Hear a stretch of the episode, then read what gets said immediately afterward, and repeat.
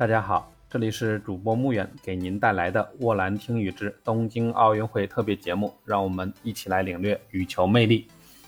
在刚刚结束的羽毛球男双决赛中，中国双塔组合发挥欠佳，以十八比二十一和十二比二十一连输两局，脆败于中国台北组合，痛失金牌。纵观整场比赛呢，双塔组合输球输在了这几点上：一是获胜欲望不强。没有什么斗志，杀球杀不死，防守又挡不住，完全没有激发出气势来。第二个呢是打法非常单一，一味的想和对方打发接发争往前，在遇到比较好的杀球机会时，竟然打后场或者是打吊球，在效果不佳时也没有进行及时调整，心态也不稳。第三呢是全程基本上没有交流，各打各的。打羽毛球比赛本来就是尽量发挥长处，抑制对手的优势。其实从能力来看，双塔完全不弱于对手，甚至呢还要强一些。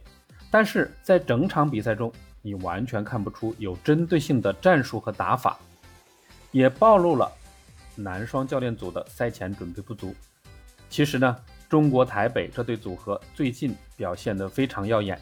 在过去的羽联系列赛中拿到了三战的冠军，本来就应该要引起足够的重视，但是现在看来，这点其实做得并不好。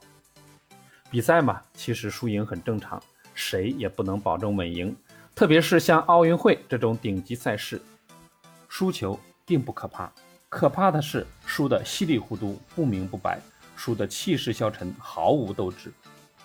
国羽的双塔年纪尚轻，条件也很好，实力也非常不错。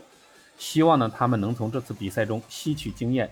只有能力、技术、心态都成熟起来，才能够有机会成为一代王者。中国双塔加油！